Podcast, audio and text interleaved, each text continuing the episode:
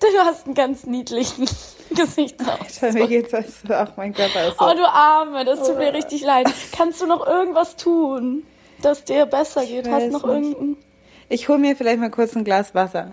Und dann Ja, Alice, an. du musst unbedingt was Ja, zu ja, ich trinken hab's ja haben. gerade ausgetrunken, aber ich Ja. hol's mir. Ich Hol dir mal. ordentlich was zu trinken. Ja. Das ist ganz wichtig. Ich habe mir auch schon äh, ein Burrito bestellt. Okay. Bist du ready? Dann starten wir gleich rein. Ich bin ready. Du, du, du, du, du, du. Immer wenn ich unser Intro singe, singe ich das ein bisschen wie Yeah von Ascha. Du, du. Du, du. Yeah.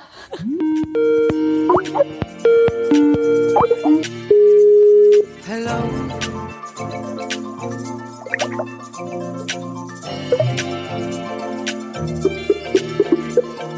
Hello. Thank you. Hallo und herzlich willkommen zur neuen Folge von Feuer und Brot, dem Podcast von Alice und Maxi, äh, die sich wieder in zwei verschiedenen Städten befinden heute, denn meine liebe Alice sitzt in Hamburg. Hallo Alice. Hallo. Hi Maxi. Und ich sitze hier in Berlin auf meinem Sofa. Wir begrüßen euch zur Folge 22 und ähm, das ist heute die Kater Edition, weil, wir richtig schlaue Podcasterinnen sind und uns beide gestern Abend, leider getrennt voneinander, einen hinter die Binde gekippt haben. Das Ja. Schlauste, was man machen kann vor dem Podcast. Richtig clever. Ja. Aber Nee, wie es hat sich, dir, Alice? gestern Abend hat sich war gut, aber heute Morgen war nicht mehr so gut. Das Problem Gestern ist Abend- auch, wenn man verkatert ist oder bei mir war das ja auch so, dass man dann nicht mehr schlafen kann, weil man halt verkatert ist, aber eigentlich so Mhm. müde ist und dann ist man weiß, man kann einfach nicht glücklich werden. Ja, du warst früh auf, das habe ich auch ge gesehen. Wir haben ja schon recht früh geschrieben und ich war auch so früh wach und habe mir dann zwei von meinen Katerfrei-Brausetabletten reingeballert und Da eine beneide ich heiße. dich richtig drum. Ja, die sind auch richtig gut. Also das, das hat mega gewirkt. Und jetzt bin ich eigentlich ziemlich frisch. Eine heiße Dusche hat das Übrige getan. Aber ich gebe dir recht, ähm, gestern Abend hat sich alles richtig angefühlt. Und jetzt ist meine, meine Stimme so leicht angekratzt. Die hat noch mehr Whisky-Flair als äh, sonst. Dabei habe ich gar keinen Whisky getrunken. Wie du ja weißt, mag ich gar keinen Whisky. Und ähm, das Lustige ist aber, ich komme, wenn ich verkatert bin, immer in so einen Modus. Ich sage immer, ich bin das Schelmen-Emoji. Also ich bin dieser Emoji, der so guckt. Das ist mein Katerzustand. Da werde ich so ein bisschen linkisch und möchte immer so ein paar Späßchen machen. Bin ein bisschen albern. Also ich warne dich schon mal vor. Ich werde wahrscheinlich viel mit heiserer Stimme lachen im Hintergrund. Und ähm, ja. Und Ja. du hustest dafür ein bisschen. Ja, ich habe einen leichten Husten, glaube ich, noch von den Zigaretten, die ich geraucht habe gestern. Du hast geraucht. Ja, Partyraucherin, so ist es. Ja. Ich habe auch geraucht und das war so wahnsinnig verqualmt. Ich war, es war richtig schlimm. Ich glaube, der Kater ist einfach viel schlimmer, weil ich habe gar nicht so viel getrunken und ich war dann einfach tot nach drei Weinen. Ich war richtig, ich dachte, ich bin breit. Ich habe mich gefühlt, als hätte ich eine Tüte geraucht. Das war echt absurd. Ja, bei Ähm, mir ist gerade so schlimm, dass wenn du so Whisky und Wein erwähnst, ich so richtig denke, Okay, Bah. okay. Ich denke, Smooth, ich sage Smoothie, frische Orange. Ja. Ähm, ja, ihr musstet alle ein bisschen länger auf diese Folge warten, weil ich war beim Karneval, dann war mein Laptop ein bisschen kaputt. Die Alice hat ganz viel bei der Arbeit zu tun. Ähm, das heißt, äh, wir freuen uns sehr, dass wir heute wieder ein schönes Thema an euch herantragen dürfen. Und wir beschäftigen uns heute mit dem Älterwerden. Natürlich speziell dem Älterwerden aus der Perspektive von CIS-Frauen, zu denen wir uns zählen. Ähm, wir werden da verschiedene Sachen beleuchten und angucken und werden auch den Begriff Ages Ageism, jetzt kann ich es nicht mehr sagen, Ageism ähm, einführen. Also einfach, falls sich jemand an dem Anglizismus stört, ähm, wie würdest du es übersetzen? Altersdiskriminierung. Ja, so wie, genau, so wie Sexism, Racism, eben Ageism. Und ähm, da starten wir rein. Ich finde übrigens gut, dass du in die, in die Gliederung reingeschrieben hast, Hello, na, wie geht's? Das ist so ein Twitter-Sprech. Ich liebe das. Na, wie geht? Hello, wie geht? ja, das haben wir jetzt geklärt, so mittelmäßig, aber das wird trotzdem toll. Ähm, Ja, das Ich war der weiß- Teil, den da haben wir jetzt abgehakt quasi. Den Ja, Hello Navigate ist jetzt vorbei. Also wir schreiten weiter im Text. Ich äh, laber dich mal ganz kurz noch weiter voll, weil ich ähm, sagen kann, wie sich dieses Thema mir zumindest irgendwie aufgedrängt hat in den letzten Monaten. Und zwar weiß ich, dass du mir irgendwann diesen Artikel geschickt hast, nämlich um, ähm, I want my 2.3 bonus years aus der New York Times war der. Ne? Richtig. Und ähm, den fand ich sehr, sehr spannend und interessant. Und äh, wir werden jetzt gleich mal ein bisschen mehr drauf eingehen. Aber dann ist mir das Thema irgendwie überall äh, begegnet. Und dann haben wir beschlossen, auch für diese Folge ähm, unsere Mamas zu fragen. Finde ich auch ganz schön. Ja, die also werden nämlich auch zu Wort kommen und uns ihre Ansichten ähm, ja, preisgeben. An, zum Älterwerden einfach mal ein paar paar Sachen erzählen. Da freue ich mich auch. Ja, sag mal, Alice, magst du den Artikel kurz zusammenfassen? Ja, genau. Also ich wollte auch nur noch mal sagen, es war ähm, ähnlich. Also klar war mir der ähm, das Älterwerden haben mir jetzt eigentlich als Thema nicht so auf dem, hatte ich nicht so auf dem Schirm. Und dann habe ich diesen Artikel gelesen, irgendjemand hatte den gepostet auf Facebook. Und ich habe mich ja richtig ertappt gefühlt, weil ich finde es nämlich eigentlich einen interessanten Artikel. Der geht nicht unbedingt, ähm, also nur um die Ecke gedacht, um Altersdiskriminierung. Das Thema ist nämlich folgendes. Die, eine, die Autorin stellt ähm, die These auf, dass sie bei Frauen ähm, im Durchschnitt ähm, 2,3 Jahre jünger sind als Männer in Beziehungen, dass die auch 2,3 Jahre weniger Zeit haben, sich auszuleben, sozusagen. Mhm. Und wenn man einfach mal ein bisschen ähm, weiter guckt, das sind zwar die Durchschnittszahlen, aber es gibt auch diesen Teil bei ähm, diese Erhebungen aus einer Dating-App, dass ähm, Frauen, ähm, wenn sie quasi Single sind und sich an anderen Sing nach anderen Singles suchen, sich quasi an Gleichaltrigen orientieren. Das ist mit 22 so wie mit 50. Und relativ gleichaltrig, ne? Wenn sie relativ gleichaltrig. Sind, gucken also, sie so ein also bisschen also auf um die heterosexuelle Paare. Frauen, ähm, Frauen, heterosexuelle Frauen suchen ungefähr nach gleichaltrigen Männern, tendenziell ein bisschen älter und wenn sie wenn sie ähm, so in die 50er gehen, dann werden dann wird's ein bisschen jünger, aber halt nur so um die zwei, drei Jahre. Und mhm. das Schockierende ist, dass bei heterosexuellen Männern das so ist, wenn sie, ähm, äh, wenn sie 20 sind, dann suchen sie auch so nach ähm, 20-jährigen Frauen. Aber es ändert sich halt einfach überhaupt nicht, dass wenn sie irgendwie, das, wenn sie 50 sind, immer noch nach Mitte 20-jährigen Frauen suchen. Das heißt, durchweg von 20 bis 50 oder 55 geht diese Erhebung, bleibt einfach das begehrende Alter von, von diesen Männern für Frauen Anfang, Mitte 20.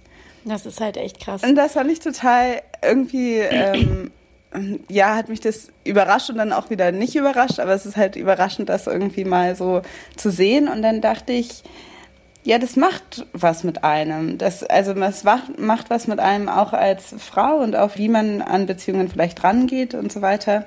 Und ich wollte einfach, ich habe einfach gemerkt, dass Ageism etwas ist, was nicht ein, was äh, einen nicht nur ähm, oder erst betrifft, wenn man alt ist, sondern einfach schon sehr viel früher anfängt, ja. weil man sich quasi schon so früh damit beschäftigt, als Frau mit der quasi heimlichen Angst, älter zu werden. Ähm, mhm. Das ist mir einfach in diesem Artikel nochmal so ein bisschen bewusst geworden und dass das ganz viel einfach auch mit Beziehungen und mit Männern zu tun hat. Und ähm, das war auch der Punkt, wo du dich ertappt gefühlt hast, dass du gemerkt hast, doch, ich habe eigentlich schon unterschwellig auch ein bisschen Schiss davor, dass ich dem irgendwie zum Opfer fallen könnte. Nee, also nicht Oder wirklich. Was das, was, du also das, was ist eigentlich ist ja die Frage des Artikels, ist es unsolidarisch als Frau einen älteren Freund zu haben, mhm. einen älteren Mann zu haben, weil ja. man sagen muss, die Männer man quasi konditioniert Männer so darauf, dass das für sie okay wäre, immer jüngere Frauen zu haben. Also ja. man, jeder weiß ja auch, dass es gesellschaftsfähiger ist, wenn irgendwie ein sehr alter Mann mit einer sehr jungen Frau zusammen ist, als umgekehrt. Also ja. man hat ja gesehen, dass äh, Emmanuel Macron äh, Frau ja, aushalten für, musste. Ähm, Schlagzeilen ähm, irgendwie aushalten musste. Hashtag und auf alten war, Pferden jetzt, lernt man rein. Wenn man jetzt so die Parallele ziehen will, damals Müntefering mit seiner Freundin war natürlich auch krass, aber die war immerhin 40 Jahre jünger als er. Aber es ist halt so... Man, immerhin 40 Jahre. also das ist schon das ein Riesenunterschied so gewesen. Aber, immerhin äh, etwas, ja. aber... Ähm, also was ich einfach sagen ja, will, es ist ja kein mhm. Geheimnis, dass man also jüngere, also ältere Männer haben öfter jüngere Frauen und umgekehrt ist das immer noch ähm, eine große Ausnahme. Und das ist als Frau, also mein Freund ist ja zehn Jahre älter, dass ich dachte, konditioniert man quasi Männer, wenn man sich mit älter, wenn man älter äh, mit älteren Männern zusammen ist, mhm. ist es eigentlich ein falsches Signal, Absolut. weil man quasi weil sich, weil man quasi die gleichaltrigen Frauen sich unsolidarisch zu den gleichaltrigen Frauen verhält. Das war einfach so die These ja. des Artikels, die ich eigentlich ganz interessant fand. Ich finde die These auch interessant. Ich finde die auch ein bisschen steil und natürlich auch, ähm, äh, da stößt man, stößt sich vielleicht die eine oder der andere dran ähm, und sagt, hey, nee, man ist doch nicht unsolidarisch, aber ich finde den Gedanken einfach neu und finde es gut, dass wir darüber sprechen. Ich finde es auch so schön, dass da beschrieben wird in dem Artikel und es ist ja einfach gesellschaftlich, äh, wird es uns ja irgendwie auch so vorgelebt, dass man einfach, Männer sind wie äh, Wein, ne? Die werden irgendwie immer besser mit dem Alter und kriegen einfach graue Schläfen und das ist ganz toll. Und ähm, sind irgendwie George Clooney für Arme. Und die Frau ist wie Käse, die kriegt blaue Venen und stinkt. Oh. Und ich, das ist halt richtig, richtig asozial, will ich, aber ich fand das Zitat so gut. Und ähm, das, das Schlimme ist, wie kriegen Männer um die 50, also wenn man diesen Gra diese Grafik sieht in diesem Artikel, ist man doch ziemlich geschockt, die den Eindruck, die Impression, sie könnten ähm, so junge Frauen daten, ne? weil sie es können vielleicht, aber auch ähm, weil es ihnen so vorgelebt wird. Also wir sehen es überall zum Beispiel ja auch äh, in Filmen und in Serien, in den Medien. Es wird natürlich ganz klar dieses Bild einfach normalisiert. Also wir gehen da nachher noch mal ein bisschen drauf ein, aber dieser Age Gap, also der Altersunterschied in Filmen in Hollywood, das wird, ist ja mittlerweile kein Geheimnis mehr. Es wird ja auch angeprangert, aber dass zum Beispiel die, die, äh, der Altersschnitt zwischen dem Love Interest von Mann zu Frau ganz oft um die 20 Jahre beträgt. Gibt ja zig Beispiele, ne? Mhm. Javier Bardem, Vicky Cristina Barcelona, wo die Ellen sowieso, wollen wir gar nicht drauf äh, von anfangen, der kultiviert das ja total auf eine ziemlich äh, widerliche Art und Weise, wie meine persönliche Meinung dazu ist.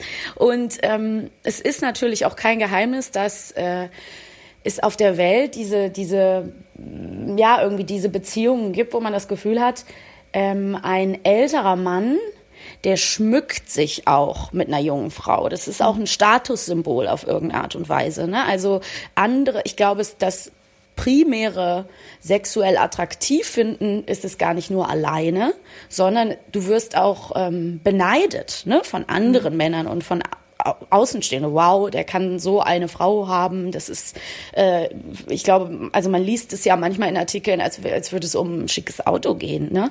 Ja, Und es gibt ja auch diesen Begriff Trophy Wife. Es gibt ja. weniger den Begriff, habe ich noch nie gehört, Trophy Husband. Also es ja, ist halt und so ein, es ist schon, ja, da drin steckt ja auch eine Objektifizierung der Frau ohnehin, wenn man die als Trophäe bezeichnet. Wenn wir auf Partys sind mit Freunden in meinem Alter und dann sind manchmal die Kinder dabei äh, und es dauert oft äh, nur ein paar Minuten und dann stehen die ganzen alten Säcke alle um unsere Töchter rum oder die Töchter von Freundinnen und dann bin ich schon manchmal etwas überrascht, ja, und stelle mir das mal umgekehrt vor. Also es ist schon echt erstaunlich, wie sehr die Jugend gehypt wird. Das hat mich wirklich überrascht. Und ich frage mich ein bisschen, ähm, gibt es da auch, also es, es, muss ja irgendwie auch einen Unterschied geben, schon alleine, ähm, dass man das, ob man das möchte. Also was würde dir das geben? Möchtest du gerne von dem, äh, die Anerkennung von diesem diesem jüngeren Menschen, ne? also möchtest du da, was, was spiegelt sich für dich selber darin? Natürlich eine Art von Begehrlichkeit oder man möchte angehimmelt werden, aber warum machen ältere Frauen das zum Beispiel weniger, dass sie sich dann irgendwas abholen würden bei äh, jüngeren Männern, obwohl das vielleicht sogar gehen würde. Ne? Es wird dadurch einfach deutlich, dass man irgendwie als Frau ähm, dann doch für Jugendlichkeit immer noch, also dass das immer noch ein sehr hoher Wert ist bei Frauen. Ja. Ähm, Jugend und, und irgendwie Attraktivität im Sinne, dass man irgendwie jung aussieht, also dass jung attraktiv ist und dass Attraktivität so einen hohen Stellenwert hat, dass er auch vielleicht eventuell gleiche Lebenssituationen, gleiche Interessen, Lebenserfahrung, alles das, was äh, ältere Frauen mitbringen, ähm, übertrumpft. Also Aussehen ist da immer noch wichtiger. Ja. Und bei und umgekehrt ist es halt in Frage zu stellen, weil ich meine, letztendlich, wir haben auch ein, äh, du hast ja auch einen Artikel geschickt, wo ein Interview mit so einem Psychologen war. Das, man muss sagen, ist es bei jüngeren Frauen so, dass die, warum die auch vielleicht generell ähm, sich ja auch, weil es ist ja dann ein beidseitiges Spiel, es gibt immer noch jüngere Frauen, die sich auch auf ältere Männer einlassen. Mhm. Ähm, und das liegt nicht unbedingt daran, dass sie die, ähm, also aus, objektiv attraktiver finden, sondern weil das irgendwie Privilegien verspricht, weil die vielleicht ähm, eine gewisse Sicherheit geben können oder weil sie aber auch in einer, irgendeiner Form intellektuell herausfordernd sind oder keine Ahnung ja, was. Gibt es ganz viele Versionen, warum das so sein könnte. Ne? Und das ist halt, also ich weiß halt auch nicht, was die Entwicklung, also was dann, was das Bessere wäre, ne? Ob es eigentlich, ob die, ob der Schritt zur Gleichberechtigung wäre, so ja, ältere Ladies, macht euch an die jüngeren Typen ran, so, ist, ob das der Kampf quasi dagegen mhm. ist, dass man quasi, oder ob man, ob man sich einfach mal fragen muss, also es ist ja auch so ein bisschen was, da kann man ja auch als kann man ja auch nicht so viel dagegen machen, wenn, wenn Männer irgendwie das als ja, höheres ja. Gutes sehen, was also dann ich ähm, ich frage mich ja, halt nur, was man das was das für ältere Frauen quasi bedeutet oder auch früher oder später für uns bedeuten wird. Ja, klar. Ähm, wir sind ja auch nicht mehr äh, die Jüngsten auf jeder Party. Also mir sind spontan zwei Gedanken zu dem, was du gesagt hast, gekommen. Ich glaube, das eine ist wirklich genau das, was du sagst. Es gibt halt so viele verschiedene Varianten, warum man vielleicht auf äh, ältere Männer stehen könnte jetzt als, als jüngere Frau, dass man einfach sagt, ich würde lieber mit einem George Clooney äh, mich treffen als mit einem Justin Bieber, so, ne? Mhm. wie es auch in dem Artikel steht. Ähm, und da kann eben ganz viel eine Rolle spielen, klar, Macht, Geld, Position, aber eben auch intellektuelle ähm, Herausforderungen oder Lebenserfahrungen, die vielleicht ein jüngerer Mensch nicht hat. Also man sollte sich vielleicht doch schon mal kurz die Frage stellen, ob man vielleicht doch auch mal äh, sich umguckt, ob bei den Jüngeren nicht doch irgendwie was für einen dabei ist. Das ist so ein bisschen die Frage, die man sich stellen kann. Ähm, was ich aber interessant finde, ist eben, Klar, Männer und Frauen in heteronormativen ähm, Beziehungen gucken einfach natürlich auch ganz anders nach Dingen, die ihnen wichtig sind. Ne? Und wenn ich jetzt, wenn ich jetzt zum Beispiel einen guten Freund habe, der eine sehr junge Frau äh, kennenlernt, dann habe ich das auch schon erlebt, dass der zum Beispiel nach einer Zeit gesagt hat, ich fand die ganz toll, aber das gibt klappt irgendwie nicht mit uns. Ne? Da mhm. ist einfach der, der Unterschied ist zu groß und wir sind einfach an ganz verschiedenen Punkten. Also ähm, ich will gar nicht sagen, dass das bei allen Männern so der Fall ist. Das ist ja klar.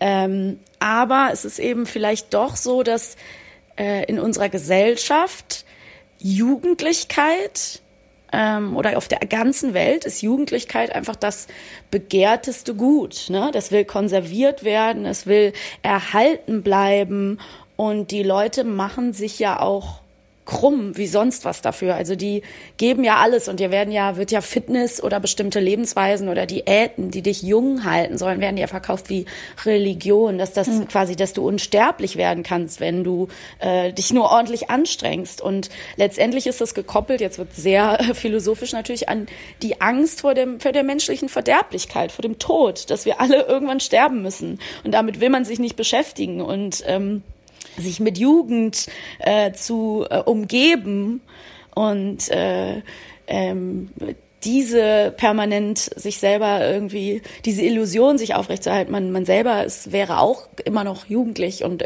würde immer so bleiben.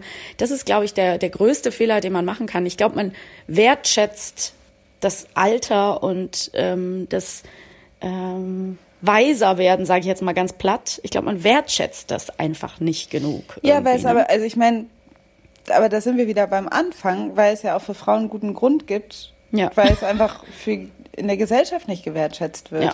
Und also, oder anscheinend nicht gewertschätzt wird. Mhm. Und das finde ich auch interessant, wenn du, also du hast sicherlich recht mit diesem, ähm, mit diesem Gedanken, äh, dieser, dieser Wunsch nach ewiger Jugend ist auch einfach äh, ein, eigentlich eine Angst vor, vor dem Tod.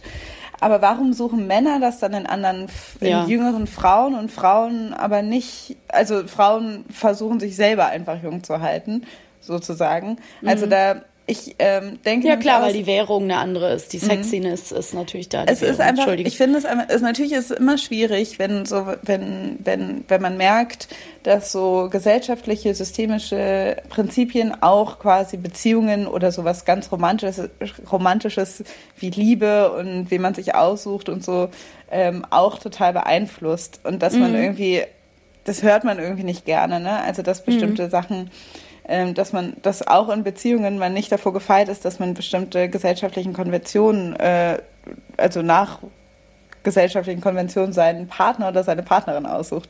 Ja. Und ähm, was ich, ähm, aber für Frauen ist nämlich dieses, also man hängt da einfach ein bisschen mehr dran, weil, sagen wir mal, es ist ja kein untypisches Bild, aber es ist, ich, ich zeichne jetzt mal so ein Klischee auf, mhm. aber was das eigentlich bedeutet für Frauen. Man ist irgendwie eine junge Frau, man sucht sich äh, einen, einen Mann, man ähm, kriegt Kinder, man heiratet, man kommt irgendwie nicht so, man arbeitet nur in Teilzeit, weil man irgendwie sich um die Kinder kümmert und der Mann arbeitet total viel, dann verlässt der Mann einen für eine, äh, verlässt der Mann die Frau für eine jüngere Frau oder für eine andere Frau.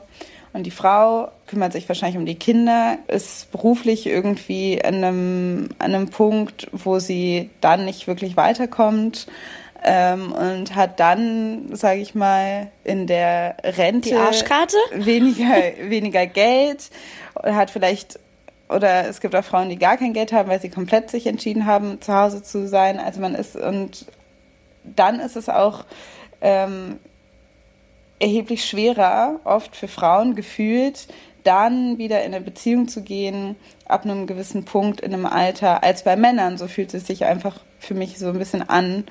Und ich merke einfach, wie dieses Ageism dann auch so eine politische Dimension bekommt, weil die Entscheidungen, die man trifft als Frau innerhalb von Beziehungen einen einfach auch, ja, eventuell in eine wirtschaftlich, äh, prekäre gesellschaftlich prekäre Lage bringen können. Weil, ja, klar.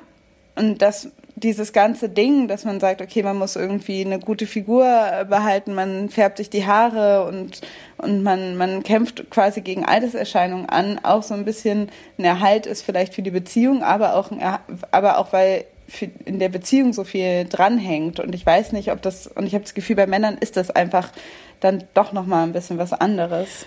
Ja, du hast jetzt so wahnsinnig viel angesprochen, ne? Diese, diese mhm. Reihe, die du jetzt durchgesprochen hast, dieses chronologische Klischee, spricht ja eigentlich alle Themen an, auf die wir jetzt noch eingehen wollen. Ne? Also du hast Mutterschaft, Entscheidungen angesprochen, du hast das äh, Alters, äh, Altersarmut-Ding angesprochen, da gehen wir gleich nochmal drauf ein.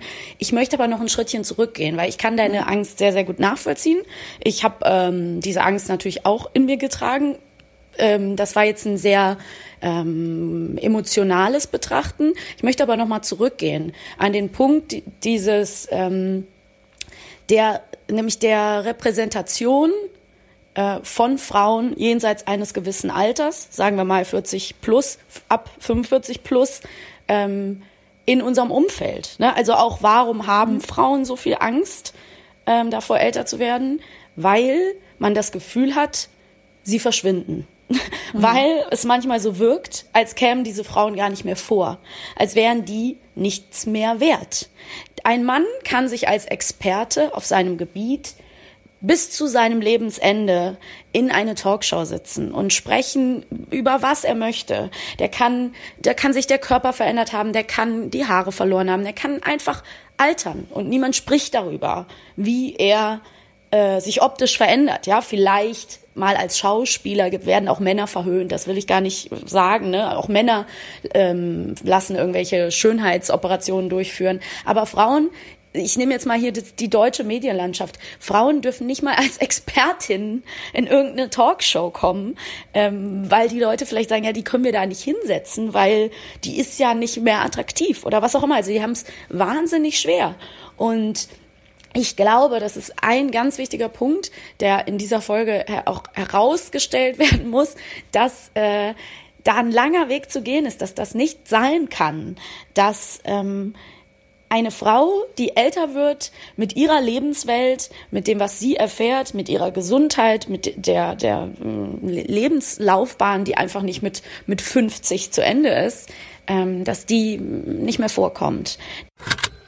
Die Leute, insbesondere junge Leute, trauen einem a priori nicht mehr viel zu. Ähm, sei es das Wissen, was man hat, sei es der Umgang mit Technologien.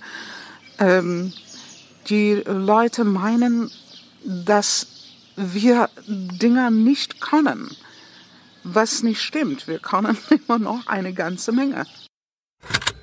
Deswegen haben Frauen da auch so panische Angst. Und äh, die kann ich nachvollziehen. Und die Angst, natürlich, ähm, ich, ich äh, lerne einen Mann kennen und ähm, gründe mit dem eine Familie und der lässt mich irgendwann sitzen. Ähm, oder auch, wenn ich dem als Mutter dann nichts mehr bieten kann, weil ich älter werde oder körperlich ähm, auch vielleicht irgendwie äh, ja unter dem Muttersein irgendwie gelitten habe. Ähm, die, diese Angst kann ich total nachvollziehen, Alice. Also da bin ich ganz bei dir. Da habe ich ganz, ganz lange dran gearbeitet, überhaupt daran zu glauben, dass es Männer gibt, ähm, bei denen das nicht so ist, die einen nicht äh, sitzen lassen, wenn es mal äh, nicht mehr alles sitzt und ja. passt.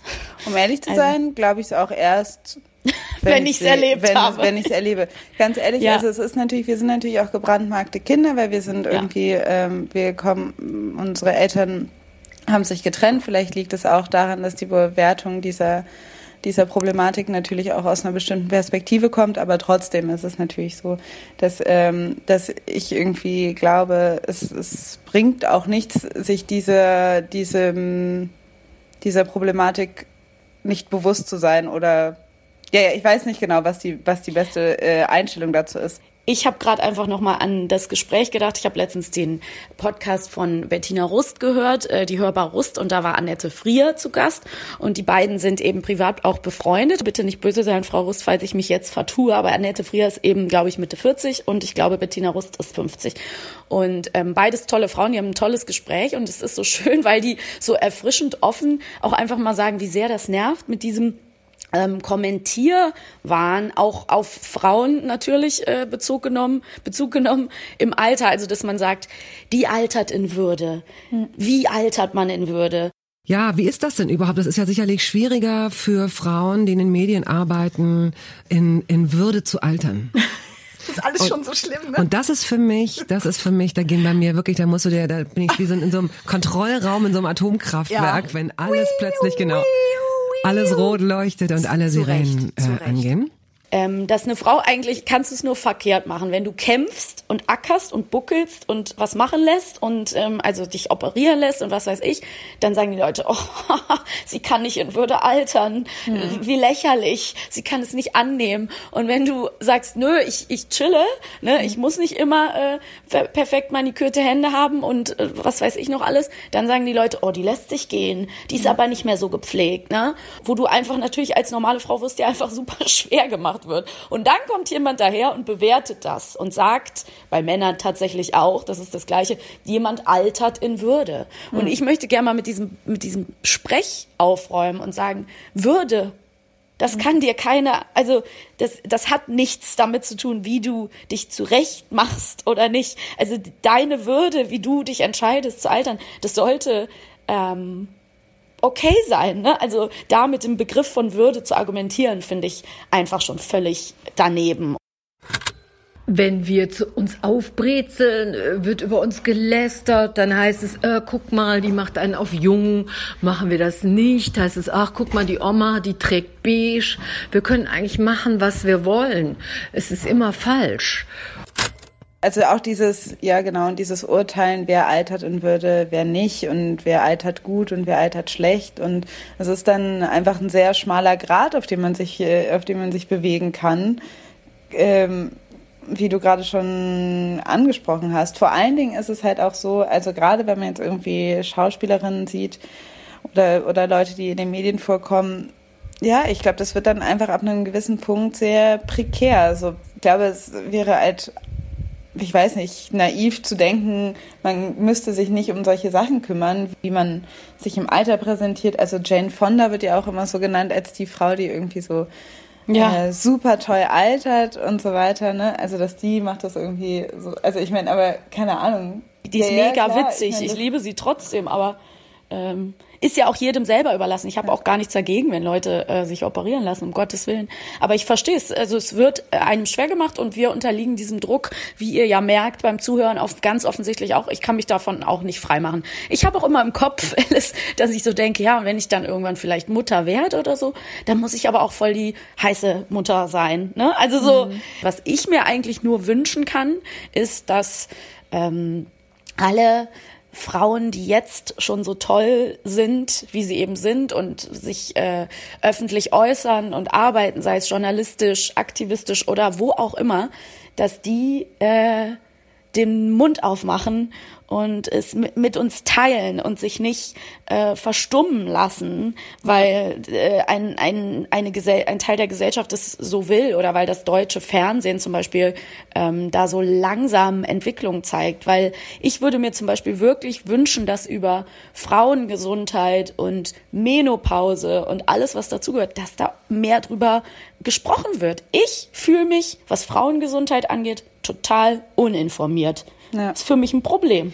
Also alles äh, hängt so krass miteinander zusammen. Ne? Also man merkt ja einfach, die, dass Frauen äh, ab einem gewissen Alter nicht vorkommen oder als ähm, Expertinnen seltener eingesetzt werden, wenn sie nicht super attraktiv gleichzeitig aussehen. Ja. Ähm, liegt natürlich auch daran, dass ähm, die Menschen, die das Programm entscheiden, oft männlich sind. Ja. Weil, ähm, weiß ich nicht, weil wer weiß, wie das aussehen würde, würden mehr Frauen in Entscheiderpositionen äh, sitzen, dann werden die vielleicht auch nicht, hätten vielleicht auch nicht den Gedanken, dass, ähm, äh, dass das unbedingt einhergehen muss, dass Frauen attraktiv sein müssen und wenn sie das nicht sind, das ist ja auch immer so das Komische. Wenn sie nicht attraktiv sind, werden sie nicht ernst genommen. Und wenn sie sehr attraktiv sind, werden sie auch nicht ernst genommen. Das ist ja auch ja. so ein bisschen eine Schwierigkeit. Ähm, und dann ähm, zum anderen denke ich auch, weil Frauengesundheit, das fängt irgendwie bei der Periode an und geht weiter zur Schwangerschaft und eben ganz, ganz ja. krass wichtiges Thema, was einfach überhaupt nicht vorkommt, Menopause. Das ist halt alles irgendwie, was, da sollen sich Frauen selber drum kümmern, dass sie das irgendwie schon mitkriegen, aber man soll bitte quasi die Öffentlichkeit davon, also damit in Ruhe lassen und die sollen ja. halt nicht davon irgendwie das ist irgendwie was, was immer noch womit man sich immer noch irgendwie, womit man immer noch alleine gelassen wird. Und das ist keine Sache, die die Gesellschaft irgendwie in allgemein zusammentragen muss. Dass irgendwie, sage ich mal, die Hälfte der Bevölkerung eventuell in einem gewissen Alter durch äh, einen, also einen hormonellen Wechsel erfährt. Also das ist auch für Männer, glaube ich, ganz gut zu wissen, was passieren, ja. was passiert in der Menopause. Überraschend fand ich auch, dass die Wechseljahre wie so eine zweite Pubertät sind und dass man nochmal total äh, von der Rolle kommt und irgendwie sich finden muss. Da hätte ich überhaupt nicht mit gerechnet. Ich dachte, da kommt man als Frau so in das weise Alter und äh, ist so die weise Frau und stattdessen ist man ungefähr so unausgeglichen wie als Teenager. Und ja. als Frau, muss ich sagen, ähm, weiß ich jetzt in diesem Alter echt wenig über Menopause. Ja, das meine ich, ich uninformiert. Echt, und es wird ja auch, es wird ja auch immer so gesagt, nichts. als ob das so. Ja, nein, ohne Mist. Man weiß jetzt so diese, ja, ja. man weiß, okay, die Periode hört auf und äh, man weiß gar nicht, wie lange die geht. Man weiß nicht, ähm, und man hat halt immer dieses Klischee von, von Hitzewallungen. Aber sonst weiß man doch ja. überhaupt nichts darüber. Und wie es einem dann geht und so weiter. Und ich glaube, also Da eben ja. hast du auch dieses ganz tolle Interview bei Lenny Letter äh, für Genau, uns das wir jetzt mal empfehlen. Mit, mit ähm, wie heißt sie, Gillian Anderson? Ja, ich glaube, und Gillian nennt die sich, aber das ist ja völlig egal. Gillian Anderson ist ja diese tolle Schauspielerin aus Akte X, muss man jetzt mhm. mal sagen. Ich liebe sie. Ganz tolle Serie, auch The Fall auf Netflix, eine sehr spannende Serie, wo auch wieder einfach ein Mann alle Frauen ermordet. Ist manchmal echt ein bisschen bitter. ähm, und die unterhält sich mit der Journalistin, genau, Jennifer Nadel. Ähm, The Truth, äh, wie heißt der Titel nochmal? Genau, The Truth, The Truth is, out, out about there, about Menopause. Und es ist vom Lenny Ladder ein Interview gewesen, hast du ja gerade schon gesagt. Und das fand ich zum Beispiel sehr, sehr interessant. Das könnt ihr euch auch alle nochmal durchlesen. Ähm, da sprechen sie einfach verschiedene Symptome an, ne? dass zum Beispiel Menopause bedeuten kann. Also es ist einfach wie eine, es ist wie eine zweite Pubertät ein bisschen. Du entwickelst dich neu, du, es ist eine Umstellung, es passiert dir einfach was und es können halt Dinge auftreten, die vorher nie so waren. Depressive Phasen, Gefühlsschwankungen. Du, du erlebst einen Neuanfang und ähm, ja, niemand spricht darüber. Ne? Und es ist wirklich, genau wie du sagst, ich äh, habe mich auch erst jetzt im Zuge dieser Folge damit ein bisschen auseinandergesetzt und ähm, ja, finde es, finde man kann echt nochmal festhalten, den Gedanken haben wir jetzt ähm, auch herausgearbeitet, auch an anderer Stelle. Ähm, dass ich das äh, echt fies finde, dass man das Gefühl hat, das Korsett, äh, wie eine Frau sich zu benehmen, geben, stylen, verhalten, wie sie zu leben hat, das empfinde ich sowieso manchmal als eng, aber es wird noch mal enger mit dem Alter. Es wird einfach abgesteckt, wo man sich so ein bisschen zu befinden hat. Und ja. wenn man dann an einem bestimmten Punkt zum Beispiel eben sich entschieden hat, keine Kinder zu bekommen oder ähm, ja andere Dinge nicht gemacht hat oder vielleicht keinen Mann hat, keinen Partner, keine Partnerin, ähm, dann wird man vielleicht auch komisch angeguckt, ne? Und da ist dann auch wieder ein ganz anderes äh, anderes Total. Also ich meine, was für einen Unterschied macht es denn, eine 45-jährige Single-Frau ohne Kinder versus ein 45-jähriger Single-Mann ohne Kinder? Da ist doch ja, bei nobody den, cares. Bei den einen würde man, also so, da ist die, also die, das kann man ja halt keiner erzählen, dass man nicht denkt, oh, das ist ein Riesenunterschied. Und klar, es ist natürlich auch ein Unterschied, weil es einfach ähm, physische Voraussetzungen gibt. Ein Mann mhm. mit 45 hat ähm, ähm, da ist die Wahrscheinlichkeit höher, dass er noch eine Familie gründen kann, quasi aus eigenen mhm. Oder es Stücken, wird, ja. als bei einer Frau. Aber das beeinflusst einen auch so krass, ne? Dass du einfach, also ja. wer weiß, ob Frauen, ähm, wenn sie sich das aussuchen dürften, oder quasi, wenn man, wenn man nicht wüsste, dass man halt ab einem gewissen Alter das Risiko ähm, oder die Wahrscheinlichkeit, dass man ein Kind bekommt, wesentlich geringer wird, ich frage mich dann einfach, wie man sein Leben sonst planen ja. würde. Also ob man dann einfach locker auch sich, also zurücklehnen würde und sagen würde, ja, keine Ahnung, ja, mal gucken, mit, mit 40 oder so man würde ich vielleicht mal Fall. anfangen, an ja. Kinder zu denken. Aber das ist halt einfach dadurch, dass wir so ein bisschen ähm, gezwungen sind, in ja. Anführungszeichen, sich damit auseinanderzusetzen, so willst du Kinder oder willst du es nicht? Und wenn du es, äh, also, und wenn du sie willst, dann musst du einen Partner finden mit dem du dich entscheidest, diese Kinder zu bekommen. Und wenn du es nicht willst oder dich nicht entscheidest, dann musst du dich irgendwie, musst du dir Alternativen überlegen. Und das ist halt, ich weiß nicht, das äh, fasst das Korsett für Frauen dann einfach auch schon. Alleine dieser Umstand fasst das so das stimmt. Enger.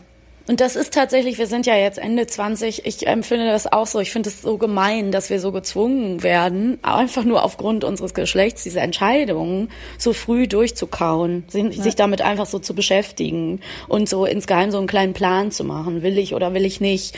Wir sprechen jetzt natürlich aus der Perspektive von zwei äh, Frauen, die wahrscheinlich doch schon gerne irgendwann eine Familie gründen möchten. Es muss aber natürlich absolut genauso okay sein, zu entscheiden, nee, hab, möchte ich nicht oder auf jeden Fall nicht jetzt und ich lasse es mir offen. Aber wir sind natürlich körperlich da einfach anders, äh, sage ich mal, limitiert, mal so ganz sach sachlich. Mhm. Ähm, aber es wird dir halt auch immer so, ähm, so suggeriert. Ne? Also ich habe zum Beispiel Freundinnen, die ähm, keine Kinder möchten. Und immer wenn die zur Frauenärztin gehen, Ärztin wohlgemerkt, ist halt echt immer die erste Frage, Kinderwunsch? Mhm. Und möchten sie?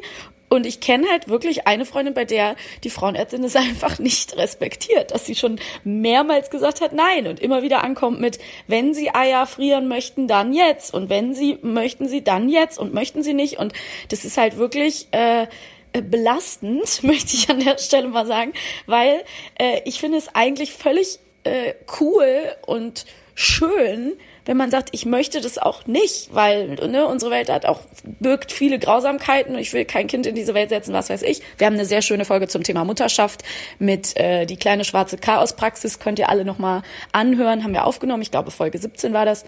Da haben wir diese Ängste alle besprochen. Ich verstehe das, wenn man sich dagegen entscheidet, aber es ist halt echt noch ein Kampf, weil man sich das Gefühl hat, man muss sich überall dafür rechtfertigen, weil man ja den Zweck, den eine Frau auf dieser Welt angeblich hat, einfach weil sie einen Uterus hat, ähm, weil man den dann nicht erfüllen möchte. Und du hattest da auch diese, diesen wunderbaren, war das ein TED Talk? Und nee, es war einfach nur eine Speech von Tracy Ellis Ross ja. rausgesucht, ne? Das ist die Schauspielerin aus Blackish. Mhm. Die äh, finde ich ganz, ganz toll. Also ihr müsst ja. euch diese Rede unbedingt anhören. Also sie hat sich einfach hingestellt und hat äh, eben, ich weiß gar nicht mehr in welchem Rahmen, irgend so ein, so ein Women's Festival oder so, hat sie da gesprochen und sie ist, wie alt ist sie denn? Ist sie Ende 40 oder so? Vielleicht sage ich jetzt auch Mitte was Falsches. 40. Mitte ja. 40. Ganz, ganz tolle Frau und sie spricht eben darüber, wie es, also im Endeffekt spricht sie auch ein bisschen übers Älterwerden. Sie spricht aber auch davon, dass sie sagt, ich, ich möchte keine Kinder und ich habe mich entschieden und ich, wie schwer das für sie war, sich von dem Gedanken zu befreien. Äh, das finde ich ganz wichtig. Husband plus Child equals Woman. Mhm. Und ähm, beschreibt das ganz schön, was sie alles hat auf der Habenseite, dass sie sagt, ich habe das gemacht, ich bin hier, ich, ich spiele, ich habe hab das erlebt, das erlebt, das erlebt in meinem Leben. Ich bin wertvoll für das, das, das und das. And I just won a Golden Globe, sagt sie so. Und dann gibt's Applaus und dann kommt sie darauf. Und das finde ich so schön. Es berührt mich wirklich, dass sie sagt, und irgendwann kam ich an den Punkt, wo ich gemerkt habe, my life is mine. Mein Leben gehört nur mir. I am trying to gather all this energy around me and step into it and match that with the realization that my life is mine. My I am a chooser 45 year old life is mine. And here I am sorting out what my life looks like when it's fully mine. And honestly, it takes a certain kind of bravery. It means risking being misunderstood, perceived as alone and broken, having no one to focus on, fall into, or hide behind, and having to be my own support and having to stretch and find family and love and connection outside of the traditional places. But that's something that I want to do.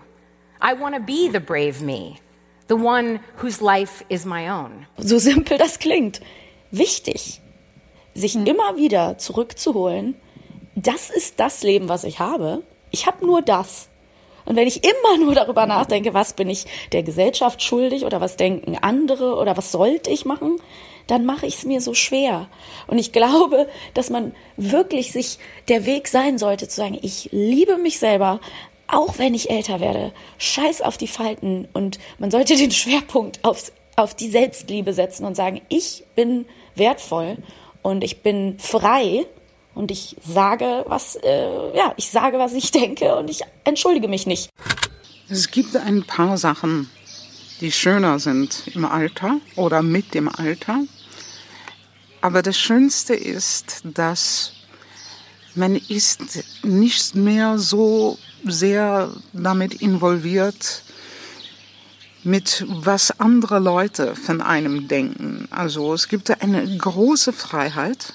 Ähm, weil die Meinungen von anderen zunehmend unwichtig sind.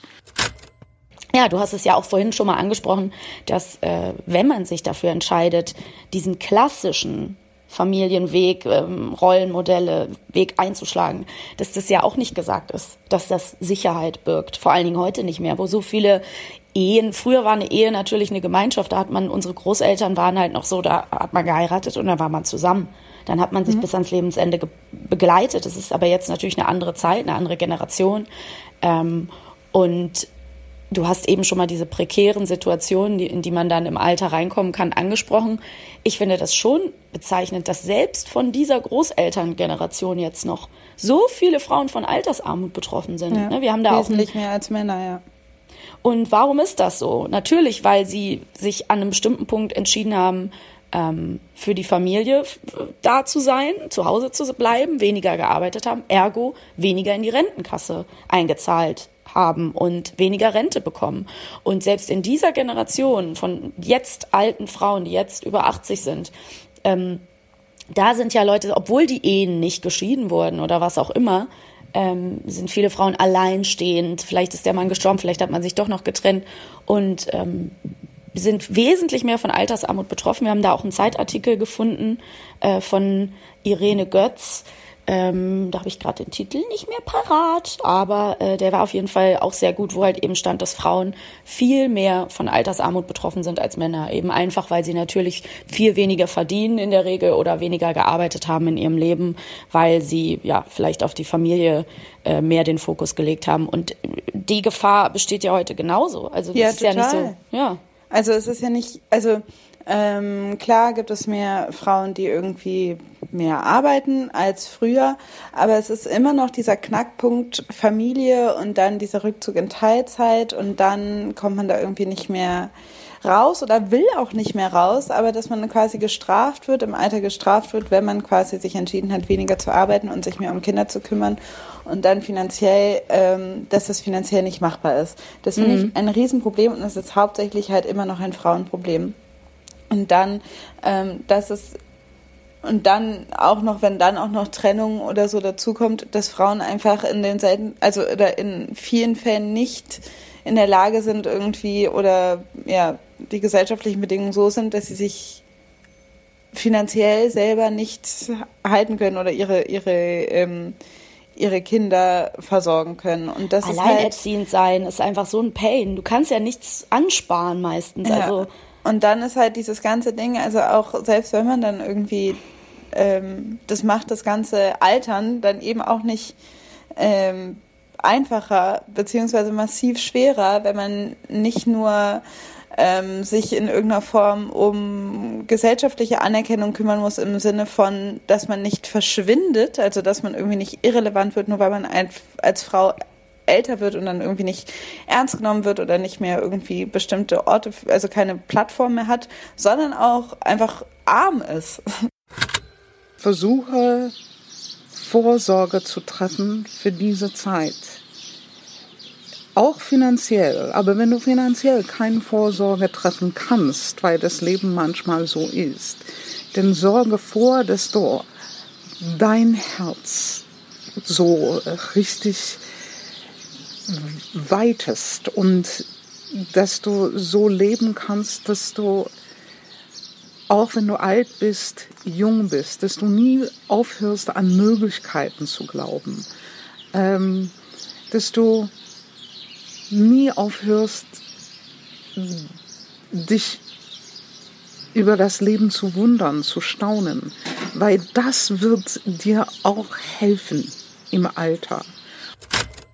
Und eben alleinerziehend sein. Ne? Also das ist wieder Politik. Da sind wir wieder in der Politik. Wer kümmert sich um Alleinerziehende?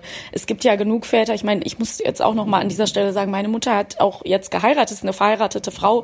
Ähm, meine beiden Eltern sind jetzt verheiratet. Deswegen ist es natürlich, gibt's auch immer ne, Gegenbeispiele, wo dann doch noch mal irgendwie spät geheiratet wird und alles irgendwie gut wird. Aber ich finde das äh, absolut ähm, ja beängstigend, dass dass äh, ich glaube, da müssen, die, müssen wir alle oder muss echt was passieren, so, weil ich habe im Moment das Gefühl, die, das ist eben gerade nicht so die Politik, wo so geholfen wird an den an den Stellen, wo es wo es auch mal sein müsste, ne? Total. Also und das Ding ist halt, also ich meine, das, was du jetzt gerade auch mit deiner Mutter erwähnst, ne? Also ich meine, das zum einen sind das, gibt es halt diese eben diese politische Ebene, wenn man auf die Zahlen guckt, sowas wie Altersarmut oder so, wie, wie welche Gruppen von Sozialhilfe betroffen sind, dann sind es oft alleinerziehende Frauen. Und, in der, und im Alter mit der Rente sind es natürlich alte Frauen, die irgendwie betroffen sind. Und ähm, dass man einfach da nochmal erkennt, es gibt einfach eine strukturelle Benachteiligung von Frauen. Und das Leben, wie es quasi entworfen wird, politisch oder in unserer Gesellschaft für Frauen, ist, also es ist einfach nicht gut gemacht. Und warum ist es nicht gut gemacht? Weil es zu wenig Frauen in der Politik gibt. Also so, da gibt es halt Ja. ganz viele Ebenen. So, das ist das eine. Aber das andere ist natürlich auch, dass ähm, ähm, dieses Gefühl für uns, die quasi die Angst davor haben, denen das quasi eventuell bevorsteht, ähm, dass das auch noch verstärkt wird, weil, wie du ja schon angesprochen hast, es auch ein ganz großes Repräsentationsproblem gibt. Ja. Man hat als, das, als Frau auch das Gefühl, dass man irgendwie irrelevant wird und verschwindet, weil sie, weil man eben auf im Fernsehen, in den Medien verschwindet. Ich arbeite in der Medienbranche und da ist der Druck ungeheuer groß. Eigentlich sind nur junge Menschen interessant, obwohl die eigentlich viel weniger zu erzählen haben. Ich weiß das aus meiner Arbeit. Die Lebensläufe von jungen Menschen sind kurz, die von alten Menschen sind lang und oft sehr, sehr interessant. Aber who cares? Ja? Uns wird sehr oft überhaupt kein Respekt entgegengebracht. Ich habe ganz viele Kollegen und Kolleginnen, die ihren Geburtstag nicht mehr feiern, weil sie nicht wollen, dass ihre Chefs oder ihre äh, Geschäftskollegen wissen, wie alt sie in Wirklichkeit sind. Sie haben Angst davor, äh, dass sie nicht mehr als jemand gelten, der auf der Höhe der Zeit ist. Da gibt es einfach diese ähm, Studie auch nochmal von Maria Furtwängler, die sie zusammen wichtig, ja. mit der Uni Rostock gemacht hat, die wir auch schon mal angesprochen hatten in einem anderen, äh, in einer anderen Podcast-Folge. Ich Haben weiß nicht wir? mehr welche, ja. Ähm, Kann mich nicht mehr erinnern. da war auf jeden Fall, ähm, da war einfach, das war ein erschütterndes Ergebnis äh, aus Erhebungen von äh, Analysen von Film und Fernsehen, deutsche, äh, deutsche Film- und Fernseh ähm, Sendungen. Und da äh, kam halt vor, dass einfach äh, Männer doppelt so oft vorkommen wie Frauen. Und vor allen Dingen ist es ganz äh, krass, dass Frauen ähm, viel seltener Expertinnen sind. Und dass Frauen einfach, wenn wenn man irgendwie ähm, ab 60 so gut wie gar nicht mehr vorkommen, also dann wird das, dann ist das Verhältnis nicht mehr eins zu ähm, zwei, sondern eins zu drei, glaube ich. Also ähm, dass Frauen einfach viel ältere Frauen viel weniger vorkommen als ältere Männer. Ähm, ja. Und ähm, genau, und da gab's ja dann auch diesen äh, Klaus Kleber äh, Ja, Vorfall, wo er sie so äh, quasi so gefrontet hat, sage ich jetzt mal, Entschuldigung für den Anglizismus, aber wo er sie halt so angegangen ist und so dumm nachgefragt hat, wollen sie jetzt missionieren oder sowas, hat er, glaube ich, gefragt. Und dann war, ist sie aber ganz cool geblieben. Ich bin Maria Furtwängler echt mega dankbar für diese Studie, dass sie das abgebildet hat. Und mir ist es dann auch nochmal aufgefallen. Ich meine, ne, wir, wir haben jetzt auch viel von dem Alter gesprochen, klar, 40, ne, 50 es gibt tolle Tatortkommissarinnen, gar keine Frage. Da sieht man auch mal eine. Ne? Es gibt da auch äh, Frauen, die dann irgendwie nicht so äh, ja dieser jü jüngeren Norm entsprechen. Aber irgendwann wird die Luft echt dünn. Und ähm, wir haben auch im Vor äh, in der Vorbereitungsphase für diese Folge mal die Frage gestellt, ähm, welche Serien es gibt, zum Beispiel international gesehen jetzt auch, wo Frauen eben äh, große Rollen spielen, die mh, jenseits der 45 sind. Da gibt's dann einige, aber die Liste werde ich euch auch äh, irgendwo zur Verfügung stellen. Die Liste mit den Serien ist nämlich sehr interessant, tolle Tipps dabei. Aber jenseits der 60 wird's richtig, richtig, richtig dünn. Und dann fragt man so und dann sagen die Leute, ah ja, Grace und Frankie. Ja, Grace und Frankie kenne ich. Habe ich auch gesehen. Eine Serie. Genau, toll. Ja, also ich will nicht sagen, dass Grace and Frankie schlecht ist, aber es ist halt jetzt auch ein Paradebeispiel, was nicht heißt, dass es genug ist. Wie viele Serien gibt's denn, wo, wo ältere Männer die Hauptrollen spielen, ne? Und wo die miteinander interagieren und das ist auch interessant. Und ähm, das finde ich krass. Und deswegen haben wir auch in der Vorbereitung, du hast mir es eben auch noch mal gesagt, sind wir eigentlich auf eine unfassbar, was gibt's denn für ein besseres Wort als innovative Serie, aber doch für ihre Zeit wahnsinnig innovative Serie gestoßen, nämlich Golden, Golden Girls. Girls. Golden Girls war einfach so eine super Serie und ich habe also ich habe sie nicht geguckt, also das wird mir einfach immer mehr bewusst. Ich muss sie quasi eigentlich noch mal gucken, weil wir waren Ja. ja, relativ jung, weil sie irgendwie sage ich mal in den 90ern ähm, gedreht worden ist und genau äh, von 85 bis 92. Das heißt, ähm, wir waren sehr klein, Mini klein, ja, ja. aber auch noch als wir irgendwie älter waren. Aber ich habe es nie so richtig geguckt. Aber wie geil ist es denn eigentlich, dass es eine Serie gab über vier Frauen pl- 50 plus, die einfach Frauen. in so einer, die einfach zusammengelebt haben und irgendwie In der so, WG. Eine, so eine coole WG hatten. Und also das finde ich dann einfach auch, also wenn man jetzt nochmal überlegt, so eine Serie gab es einfach danach auch nie wieder. Ja. Und ähm, deshalb bin ich eigentlich ganz froh, dass es, also man darf, also Golden Girls in allen Ehren. Das ja, ich, ich habe auch mal ein Interview mit Markus Pat, äh, Kafka ge gehört und der hat auch gesagt, dass er immer jeden Tag guckt, eine Folge Golden Girls. Ich weiß nicht mehr, ob es zum Aufstehen war, es war im Podcast Hotel Matze, zum Aufstehen oder zum Einschlafen. Und der meinte, das kann man immer wieder gucken. Ich muss das auch unbedingt mal wieder schauen. Und ich möchte mal ganz kurz anmerken, dass ich früher mal, als ich so 10, 11 war, dienstags abends auf dem ZDF mit meiner Mutter so eine deutsche Serie immer geguckt habe, die hieß Julia, eine ungewöhnliche Frau. Und die Hauptrolle spielte Christiane Hörbiger. Und das ging um Julia, die so ja, 60 war, glaube hm. ich. Mhm. Es war einfach sie, war einfach die Hauptrolle und ihr Leben. Und äh, das ist eine totale Ausnahme, wenn man sich ja. das mal überlegt. Und ähm, ja, wir haben das jetzt, wir haben jetzt die positiven Beispiele äh, hochgehalten, aber ich muss auch noch mal sagen, es reicht noch nicht. Es reicht mir nicht. Es muss mehr werden. Und ähm, ja, und ich bin da manchmal echt müde, ob der deutschen Medienlandschaft, weil ich echt das Gefühl habe, puh, da malen die Mühlen echt noch äh, langsam. Ne? Ja. Also da wünsche ich mir echt Bewegung und Austausch und setze auch meine Hoffnung sehr stark in jüngere Regisseure und Leute, die jetzt nachwachsen, wie zum Beispiel jetzt auch Sebastian Schipper, der Regisseur von Victoria, hat sich jetzt auch zu MeToo geäußert in einer ganz, ganz klugen, coolen Art und Weise. Zu Dieter Wedel ganz offen gesprochen, also mega gut. Und ich weiß, man soll nicht immer nur die Männer äh, beklatschen, die sich zu sowas äußern, aber es ist eben auch wahnsinnig wichtig, die Männer auch an, an Bord zu kriegen. Deswegen, liebe Hörer, macht es euch bewusst und wenn ihr an, an Punkte kommt, wo ihr das Gefühl habt, da könntet ihr etwas für die Repräsentation älterer Frauen tun, dann hey, denkt an unsere Worte. Am liebsten wäre mir natürlich, wenn irgendwie ältere Frauen die Chance hätten, ihre eigenen Geschichten auch ja. zu erzählen, ja, und das Klar. einfach ähm, selber irgendwie machen können und man denen selber irgendwie eine Plattform gibt, weil die könnten es eigentlich wahrscheinlich am besten. Aber ähm, äh, wie du gerade beschrieben hast in der Serie, das ist ja, ja ist ja eigentlich total schlau das so zu machen. Ja. Weil es sind einfach diejenigen, die auch äh, Fernsehen gucken. Außerdem eben, Deutschland ist ein altes Land. Wir haben äh, also so viele, wir haben weniger ja. jünger, äh, jüngere Menschen als ältere Menschen. Und deshalb. Und kannst ja nicht nur alte Männer zeigen. Verstehen. Zeig ja, genau. Also und die Hälfte davon die, sind immer noch ja. Frauen. Das heißt, äh, das, es gibt viele davon in Deutschland. Und deshalb gerade im deutschen Fernsehen sollte man doch eigentlich, ähm, sollten die dann doch eigentlich auch vorkommen.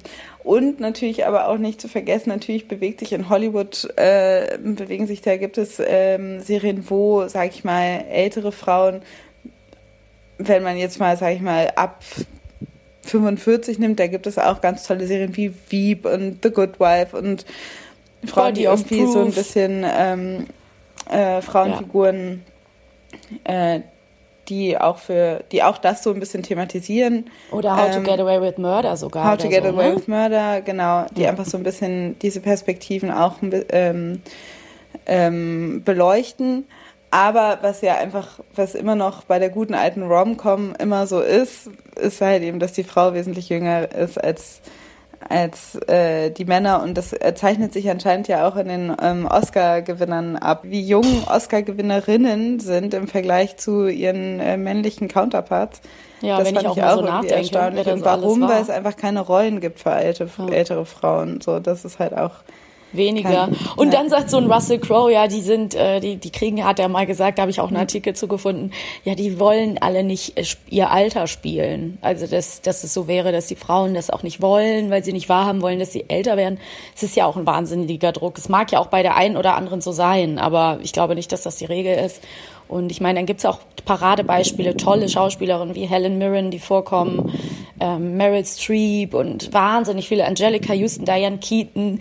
Ähm, klar, die gibt es alle, aber ich äh, möchte mir das. Und es werden natürlich auch mehr Filme gedreht, die sich auch um Liebe im Alter drehen und so.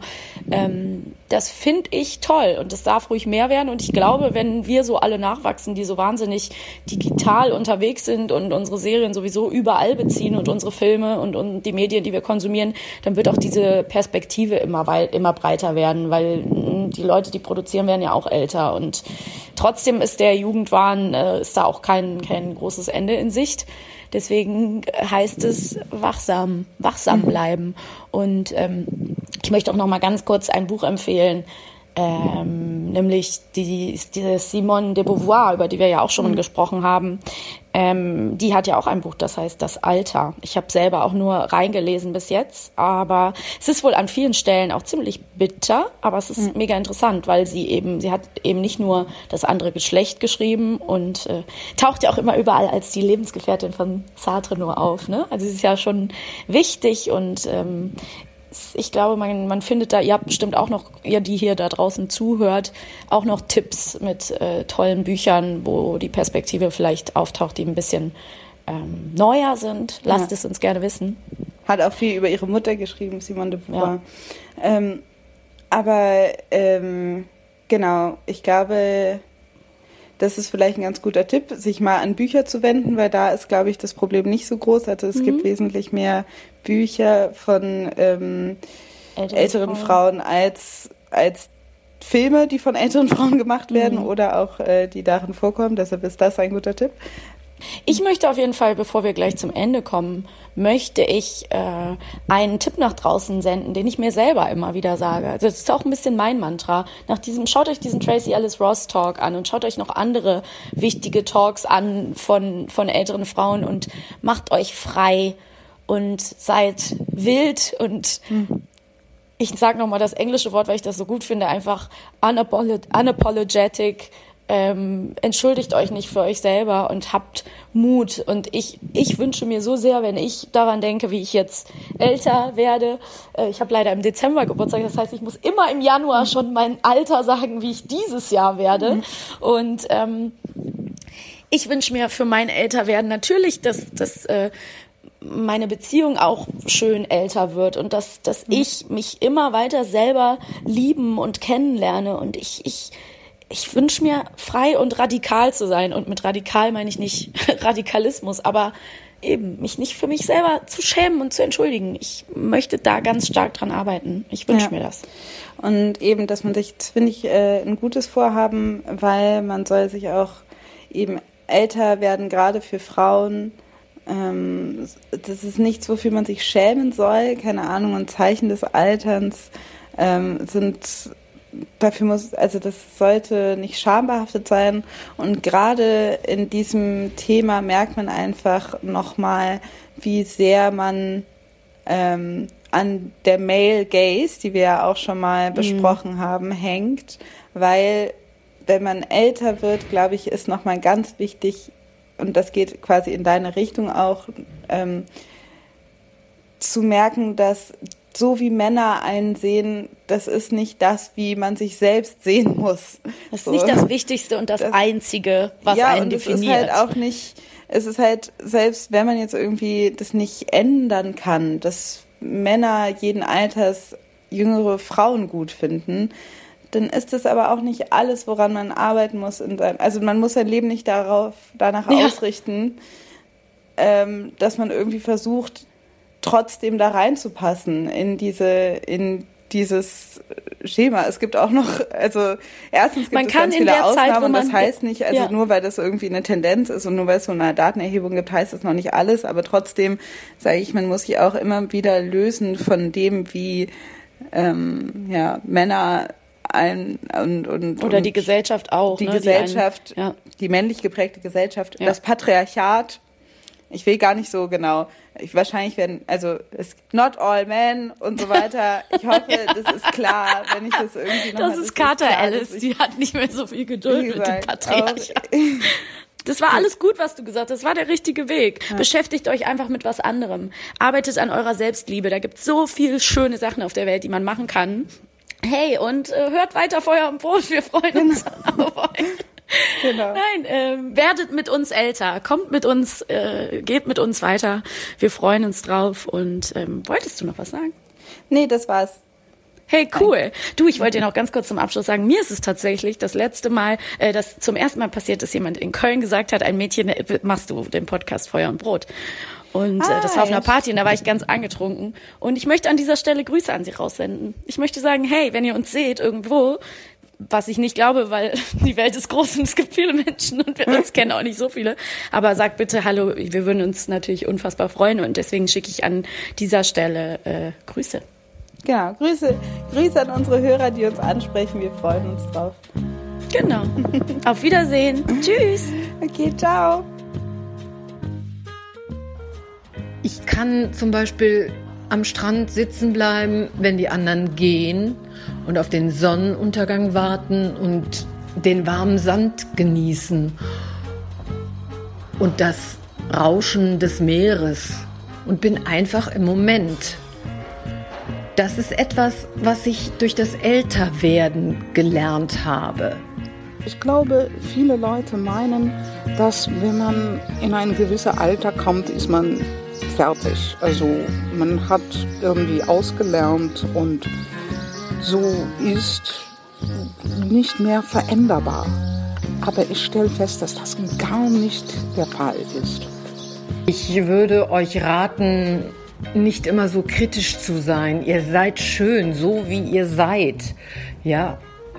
Messt euch nicht an anderen, freut euch an euch selbst, an euren gesunden und jungen Körpern, tanzt auf der Straße oder am Strand. Seid eigen, seid radikal, seid einfach ihr selbst.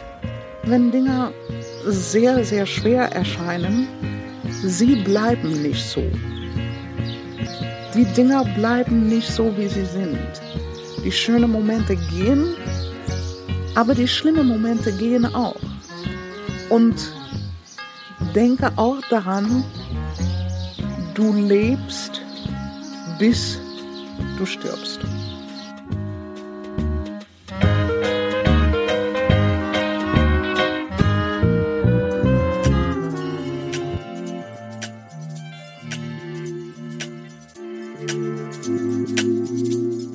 War die neue Folge von Feuer und Brot. Wir hoffen, ihr habt uns gern zugehört.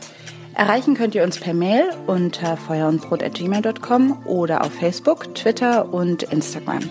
Wenn ihr uns supporten wollt, könnt ihr das mit einer einmaligen oder monatlichen Spende auf PayPal oder Patreon. Oder ihr hinterlasst uns eine positive Rezension bei iTunes. Wir hoffen, ihr seid auch beim nächsten Mal wieder dabei und bis bald.